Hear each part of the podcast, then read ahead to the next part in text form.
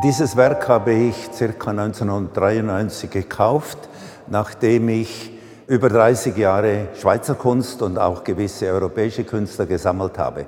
Es war auch am Ende meiner beruflichen Tätigkeit und ich hatte gewisse Mittel und wollte diese mit der Erfahrung, die ich hatte von früher, wollte ich ein ganz wichtiges Werk kaufen, an dem alle zukünftigen Werke gemessen wurden.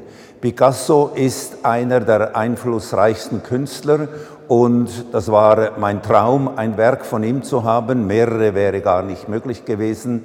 Und diese Skulptur ist eine Zeichnung, es ist ja eine Blechskulptur und es ist Malerei drin. Das ganze Genie von Picasso ist in dieser Arbeit.